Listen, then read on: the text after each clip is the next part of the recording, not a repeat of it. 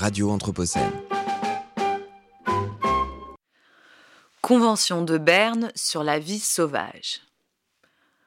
Vous connaissez sans doute le hamster domestique condamné à tourner en rond dans de tristes cages.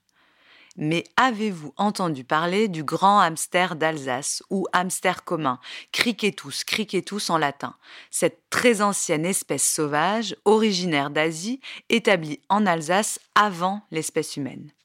Ce hamster-là est au cœur d'un conflit qui a mobilisé le comité permanent de la Convention de Berne sur la vie sauvage depuis la fin des années 90 jusqu'en 2017.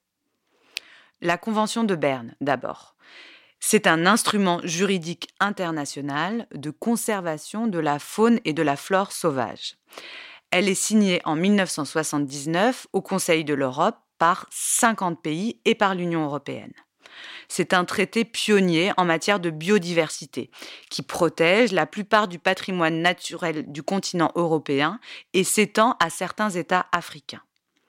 En signant ce texte, les partis, les États, s'engagent à conserver la faune et la flore sauvage et leur habitat naturel, et à promouvoir la coopération européenne dans ce domaine, car la nature, on le sait, n'a que faire des frontières nationales. Et c'est cet instrument, la Convention de Berne, qui va être mobilisé afin de protéger le grand hamster d'Alsace de la menace d'extinction qui pèse sur sa population en France.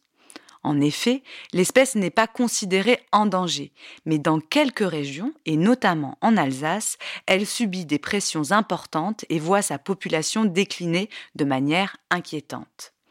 Ces menaces viennent de certaines pratiques agricoles et surtout de la monoculture, mais aussi de l'industrialisation du territoire et du développement des infrastructures qui morcellent et réduisent son habitat la chasse active par empoisonnement est également incriminée. Car ce hamster est parfois considéré comme un nuisible par les agriculteurs. Cette espèce sauvage est installée dans des zones habitées et cultivées, or elle se nourrit principalement de céréales. Les dommages qu'elle inflige aux cultures font d'elle une cible. Ainsi, en 2007, lorsque le recours est déposé, la situation est considérée comme urgente par le comité qui décide d'ouvrir un dossier et place la France sous surveillance. Elle devra mettre en place les actions afin d'assurer la conservation de l'espèce.